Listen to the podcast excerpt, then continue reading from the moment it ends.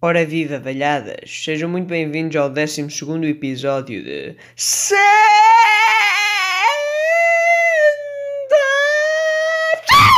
no meu!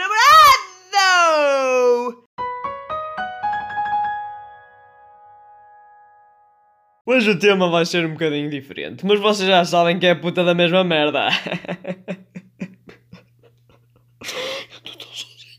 Hoje vamos falar de desastres naturais, estes fenómenos da natureza que nos fodem a paciência, que nos fodem até a residência, mas que nunca, nunca nos matam a sogra.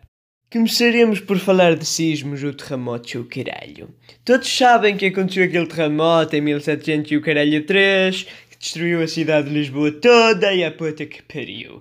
Mas poucos sabem que os terremotos são originados quando as duas gónadas de Deus chocam uma com a outra, provocando uma onda de sismos tão grande, tão grande, que abala a terra e faz com que os seres humanos paguem com os seus pecados. Deus está morto, nós matámo-lo. Já os tsunamis, por outro lado, ou marmotos, ou o caralho que te foda de 4 num hotel de 5 estrelas, são originados na época de migração das baleias a quando estas se encontram com uma tusa do caralho, sendo aquilo nada mais nada menos do que um montão de esperma que elas libertam para o oceano e que esperam colonizar a Terra com aqueles espermatozoides também de encéfalos bebés. Os furacões, por outro lado, ocorrem na Watermelon Elephant Party, quando um monte de elefantes se junta para comer melancias que são dadas por indígenas e o que acontece? As melancias estão todas estragadas, todas fodidas, todas puta que as pariu e depois eles têm um problema ali na, na porta dos fundos e começam todos a cagar-se para o ar.